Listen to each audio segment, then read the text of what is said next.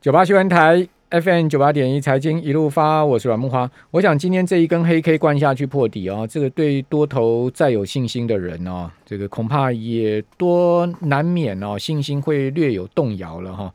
呃，毕竟哦，确实这个盘面上杂音很多哦，包括 Chromebook 的杂音哦，然后包括 PC D 润的杂音，包括面板的杂音。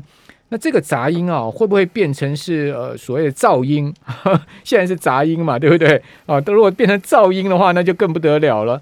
哦，所以说今天我们这个阶段的直播啊，大家上 YouTube 啊，可以看到我们的直播画面啊。我们请到了火速，请到了林宏达，哦，我们财讯副总编辑啊，同时也是呃非常了解整个半导体供应链、本半导体产业的林宏达，来到我们节目现场，跟大家来。来说一说他第一手的观察是什么？宏达你好，老师木华好，各位听众朋友大家好。好，那这个就直接先从第一轮来讲了吧。这波风暴的中心，今天三星的股价已经跌到去年底的这个位置了，等于说三星今年已经回吐所有涨幅了。是，那你更不要讲南亚科哦，这个股价从一百零五跌到今天连六十五都跌破了。对，这个。你说啊，技术分析讲说跌二十趴进入熊市，那它那那跌跌跌跌了跌了三成叫什么事了？我不知道了。不是之前南亚科低的时候是在五十几块，当然了，对，它是没有跌到那个低点啊。对，记忆体容易都是这样子 cycle 的，对不对？它美光股价也跌回七十了。是啊，所以它只是应该是先反映了这个市场的忧虑啊。但是我想谈的是说，从记忆体你要看整个，它就是一个科技产业的一个温度计。所以从记忆体再往下去看，为什么会外资做出这个判断？我觉得是这更值得讨论的。好，外大摩嘛，哈，大摩做出这个报告的是一个韩国的分析师，好，这个韩韩韩一的美人啊，我相信，因为他他的他的那个英文名字叫 Kim 嘛，K I M 金嘛，啊，那一定是非常了解整个韩国这个半导体的这个首席分析师类似之类的啦。不过我们在看的时候，同时也会参照我们台湾的这个好。呃，圈 f o r 来来来，您您您，圈 f o r 是说第四季要降价五趴嘛，对不对？对，因为原因第一个，他们认为 PC 的需求无法去支撑这个记忆体。嗯，然后我最近参加了不少的法说会，像这个今天有今这个复彩，哦，昨天有这个华邦我都参加了。华邦有几个有讲到 Chromebook 吗？嗯，有几个讯息啊。第一个大家都觉得，哎，好像手机的需求没有那么的强劲了，所以手这个也是在跟第一记忆体有关的哦，所以手机的需求也没办法支撑了。那在这个电视这边，其实也也开始提到说，这个电视的需求呢开始持平了，嗯，所以这几个东西，嗯，这几个这几个销东西的销售开始比较疲软，嗯，但是伺服器相对是比较有支撑的，它仍然需求还是不错，那车用的需求仍然还是不错，所以。我觉得看低润的价格，其实是要看它的接下来的扩散跟影响，谁上谁下是这样子。好，那我看美光的财务长他回答哦，他的说法是说，确实这个 Chromebook 啊哈笔呃笔电的这个低润需求确实有减弱，哦，但是他说，哎，你们不要搞错啊，这个部分占真正记忆体市场大概只有十趴而已啊。真正大的记忆体的市场是车用，是伺服器。你刚刚所讲的这两个市场啊，那他是说这个影响没有那么大。哦，这个到底我们应该才，我们应该比较，我们应该怎么看这两个人？就是包括大摩的说法跟这个美光财务长的说法呢？昨天其实这个华邦的董事长也是这样讲，他说，他就解释说，哎，如果整个市场的需求是一百哦，其实哦，现在可能整体哦，这个供应是一百。需求可能现在是在一百三，所以呢，现在是一百三调回一百二，所以呢，还是供不应求。他昨天华邦其实认为说到去年到今年底都没有问题，那我们就去追问明年嘛。那明年他就认为是说跟疫情比较有关，但是到今年底。这个营收都是相当乐观的，哎，这样状况。那华邦股价为什么跌成这个样子？没有，你去对照国际，华邦股价今天跌了七八，哇，这也太夸张了吧！华邦店今天跌到剩下二十八块半了。这个呃，你看今年华邦店的股价高点呢是三十八块半，对，整整少掉了少掉了十块钱了。是，所以这个你知道国际的联动啊，其实是已经反映出来一些事情了啦。但是。我想在呃，你那你要就要去研究说 PC 究竟能不能够维持这样子的动能了。其实它会有很多的指标。那你看微软的这个股价要不要受影响？如果 PC 微软还好啊，呃的 PC 的销售也会影响到微软的这个营收。对，所以分析师也连续也看到那里的。好，那那你觉得呃，Chromebook 真的会如这个现在目前传言说少掉一千万台的订单吗？那就是回到我昨天华邦法说会所说的，就算少了一千万台，但是你 Y O Y 仍然是成长了三四成哦。嗯，就说你跟这个去年或前年去比，它仍然是大幅成长的一个状况，这是业界目前的看法。嗯嗯，就是虽然大家觉得好像真的要少了多少台，可是你那个就算砍掉了这一千万台，还有一还有一大堆，还是比去年高，还是处成长的状况。好，那呃，针对。今年下半年哦，整个半导体的 cycle 你会如何来看待呢？如果从大大环境面啦，我们不谈个别个别 setter 的话，从整个大环境面的话，所以这个就是我们上一次那篇文章里面的重点哦。第一层啊，其实看的是晶圆厂啊，联电、台积电这些。那目前来看呢，供不应求的状况啊，到今年呢到延会延续到明年，这个看起来是还是蛮确定的。目前没有这样子的杂音，但是底下就是。各个相关的应用啊，谁会上谁会下，我觉得这是有调整的这个，或者是可以看的一个空间。那当然，我们之前有讲过嘛，如果之这个杂音比较多的，比如说你看这个 PC 族群的这个表现，或者是像这个面板跟电视相关供应链的表现，还有手机啊，比如说为什么之前这个呃手机晶片的这个获利这么好，可是。就是股价一直没有像外资所预期的这个目标价，一直的不断的往上攻，都是因为，呃，这个国际之间的这个疑虑啊，其实是一直存在。嗯嗯，好，好，那联电你的看法呢？因为呃，联电是本波段大家关注的焦点嘛，对不对？甚至这个呃关心的程度超 超远远超越台积电嘛，哈。对，那我对联电的看法，其实还是在它的折旧上面了啊。联电当然除了它的呃，最近传出来就是说台积电可能不会会动涨啊，所以联电呢二十八纳米能不能涨呢？这个就是另外一个问题了。台积电不是传出那个 L 呃那个那个那个呃那个 LCD 的驱动 IC 要调涨吗？这代工价要调涨吗？嗯，对啊，调涨没关系，只要有量 只要有产能，大家搞不好会让它调涨啊。嗯哼，现在痛苦的是没有产。你说台积电可能动涨是？对，这个报纸有一些处理，有一些讨论。那但是。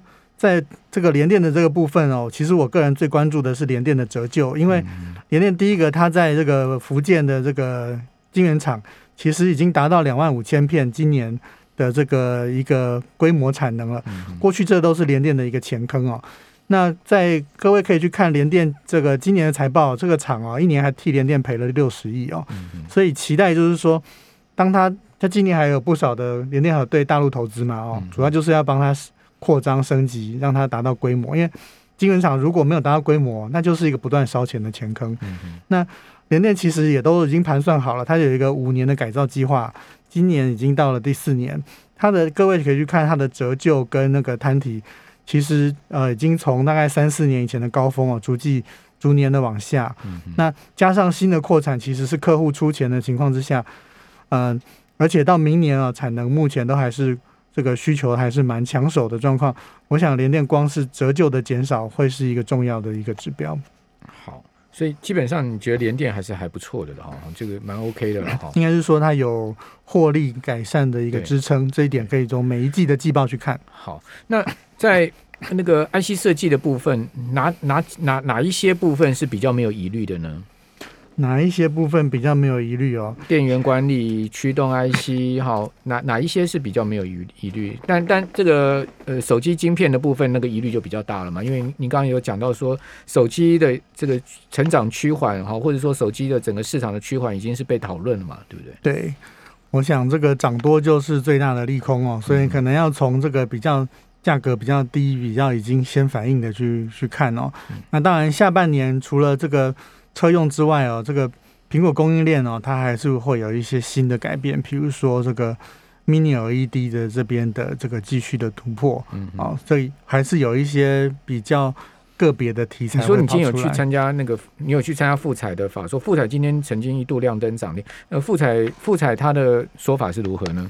富彩主要就是说它过去的部分连十季的亏损，终于嗯。这一季是赚钱了。对，而且富彩跟就是说原来的金店跟隆达的合并呢，其实已经到了一个呃已经整理的，已经到秩序已经比较出来了，所以两家公司开始合作的这个越来越好，所以嗯。整个的营业费用就开始往下降。那他们说，其实是四四月开始啊，其实 Mini LED 哦就开始放量了，所以呢，整个的公司的营收是呃往上走的。嗯。那其实今天去参加的法人非常的多、那法人就一直追问展望是怎么样。嗯。那富彩认为是说，其实到下一季哦，呃还是维持这样子的毛利率，而且呢它的规模也会再往上，而且这个非常积极，说要扩扩张产能五十个 percent 嗯嗯，哦，扩张产能五十个 percent 哦，哇，对那个这个很大的一个扩在产 Mini LED 这个部分。mini LED，所以可见 mini mini LED 应该下半年乃至到明年后面很重要的产业方向喽。呃，因为主要是因为苹果的采用，苹果的采用之后，其实这个大陆的其他或者是非屏的相关厂商就会要跟进，这个都是过去一直在重演的嘛。嗯所以现在就处于这个状况，苹果要不要再继续的追加或增加呢？这个富彩没有松口说，但是讲得很清楚了，就是非屏的哦就就不断的开案在追，那从手机啊，从这个相机啊什么，都开始改用 Mini E LED。好，那等一下下一段回来啊，宏达要来跟我们谈一下这期财讯双周刊的封面报道故事，就是车电的黄金十年哈。那车用电子其实也是七月哈，这个台股一些中小型电子股股票涨翻天的一个主轴了哈。这等一下我们回到节目现场的时候，我们继续就这个部分啊，来跟听众朋友来做一些说明哈。我们这边先休息一下，等一下回到我们的节目现场。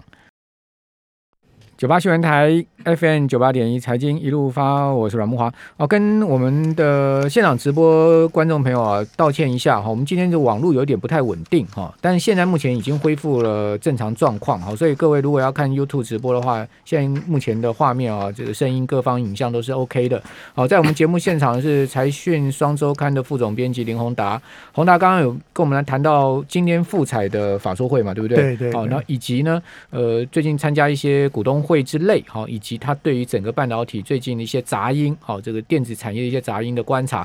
接下来我们来谈一下大家很有共识的，就是车电的部分，哈，这个电动车、车用电子未来的一个产业前景，你们做了封面报道故事，是好。是，其实从几个面向看啊，今天的报纸讲了一个，哎，和泰这个大赚哦，这个而且呢要要加码很多发薪水哦，，Toyota 卖的很好、啊，投资还卖很好。然后呢，其实美国呢马上就要办一个这个由总统来办这个 这个电动车的大会 哦，这个特斯拉说，哎，怎么没有邀我？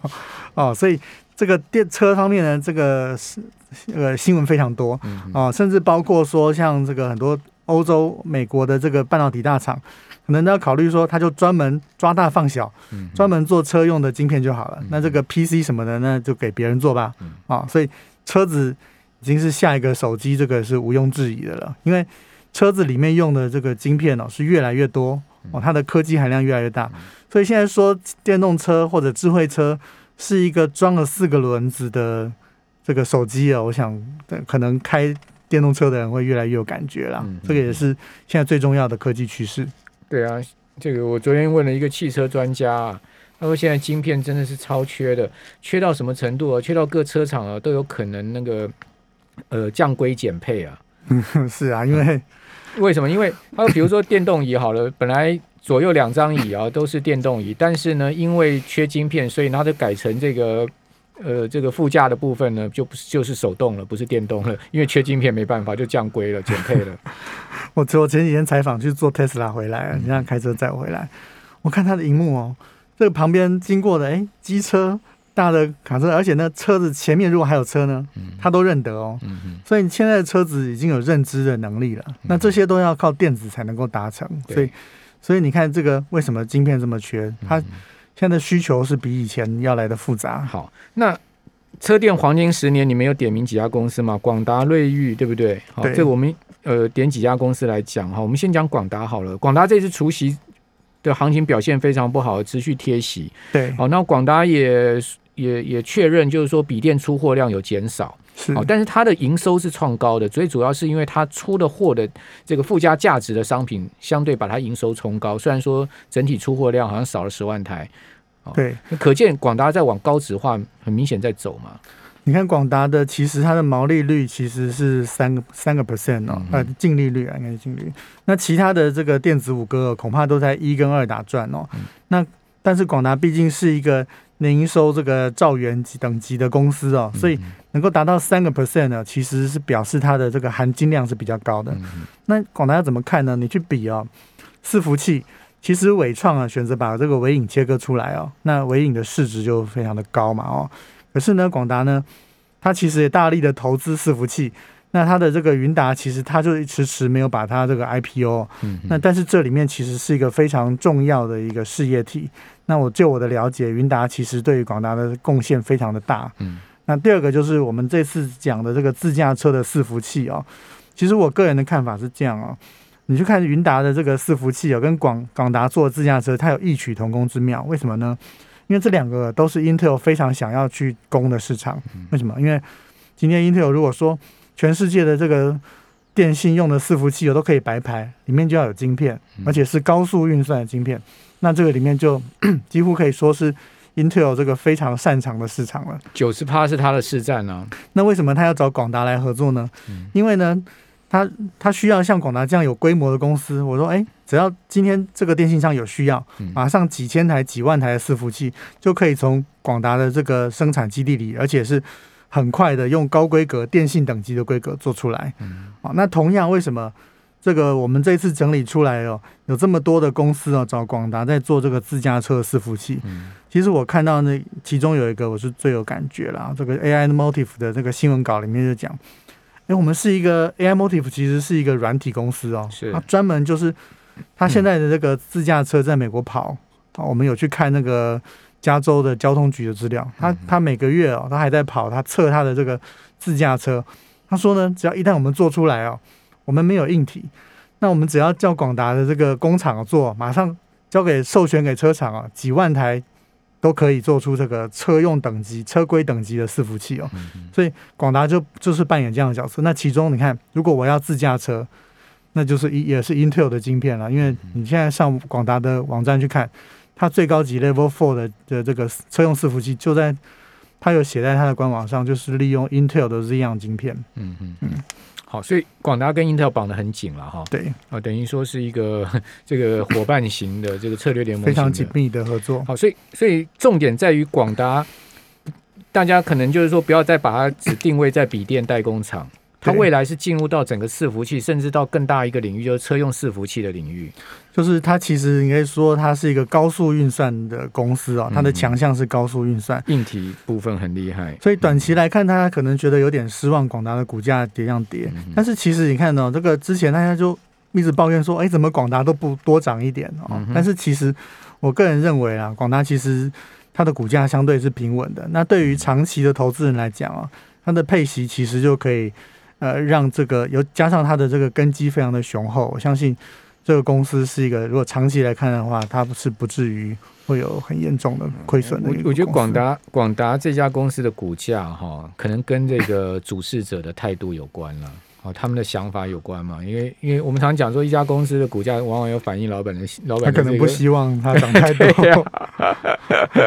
哦，但但你讲实在，他长期而而言，他如果你是一个长线投资人的话，你你你你会对它的这个股价，呃，所赋予的股利股息啊，哈，包括这个股票股息啊，跟跟这个股价的这个情况，还还算 OK 的啦，哈。对对，你说这个长期稳健的，因为它就是如果你涨太多的话，其实可能高点买的人会受伤嘛，好，所以但是如果你看着它的股息的话，长线来看，我相信这个公司把很多的宝贝藏在它自己，它没有切割出去哦，嗯哦，所以。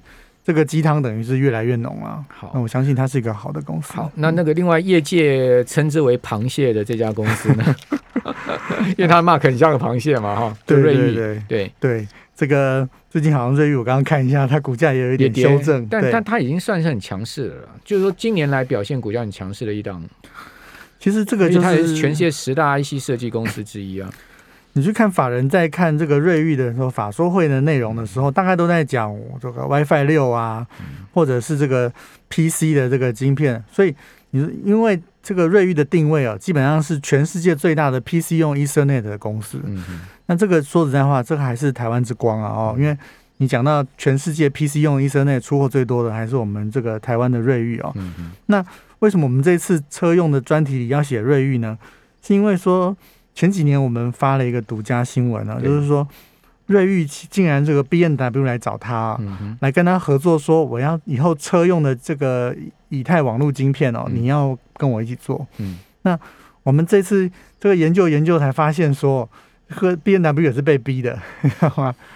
因为啊，这个 B N W 二零一三年呢成立了一个这个联盟，要来攻这个 Ethernet，嗯。就没想到二零主要是因为二零一二年的时候啊，这个 Tesla 发表了全世界第一款啊用这个车用 Ethernet 的这个这个车款。嗯，在那之前哦，车用的网络是车厂说了算的天下，这个跟这个戏骨的人没有什么关系哦。这第一次哦被戏骨的人攻破哦、所以这个这个车用大厂就只好改用新的技术来做这个电动车的这个晶片，所以瑞昱就从此就有了角色在车里面，而且瑞昱的产品也很多元化了哈。很多元化，电视它也有，对啊，它它的这个产品触角蛮多元，而且瑞我知道瑞意公司派他们就是他要做量大的产品，对，对不对？对？他量小他不做，他要做量大的产品。是。因为我们看一个产业都还是会看这个产业里面的领头羊了哦，嗯所以在这个台湾哦，你看这个手机晶片是联发科最强，那联发科是跟高通在在打，嗯。但是在 Ethernet 在有线的 Ethernet 这边哦，嗯你说龙头那就是瑞昱了。嗯。那瑞昱它其实这它其实带来车子的改变哦是蛮大的、他哦，他未来在车用会扮演什么的这个角色呢？其实它已经可以去参与，可以去谈到未来新的规格标准的制定了。哦。嗯。所以他就讲说，这个现在他们已经在等制定这个二零二四、二零二五年的新的这个车用晶片了。嗯嗯那车用晶片本来叫做 CAN bus 哦，嗯。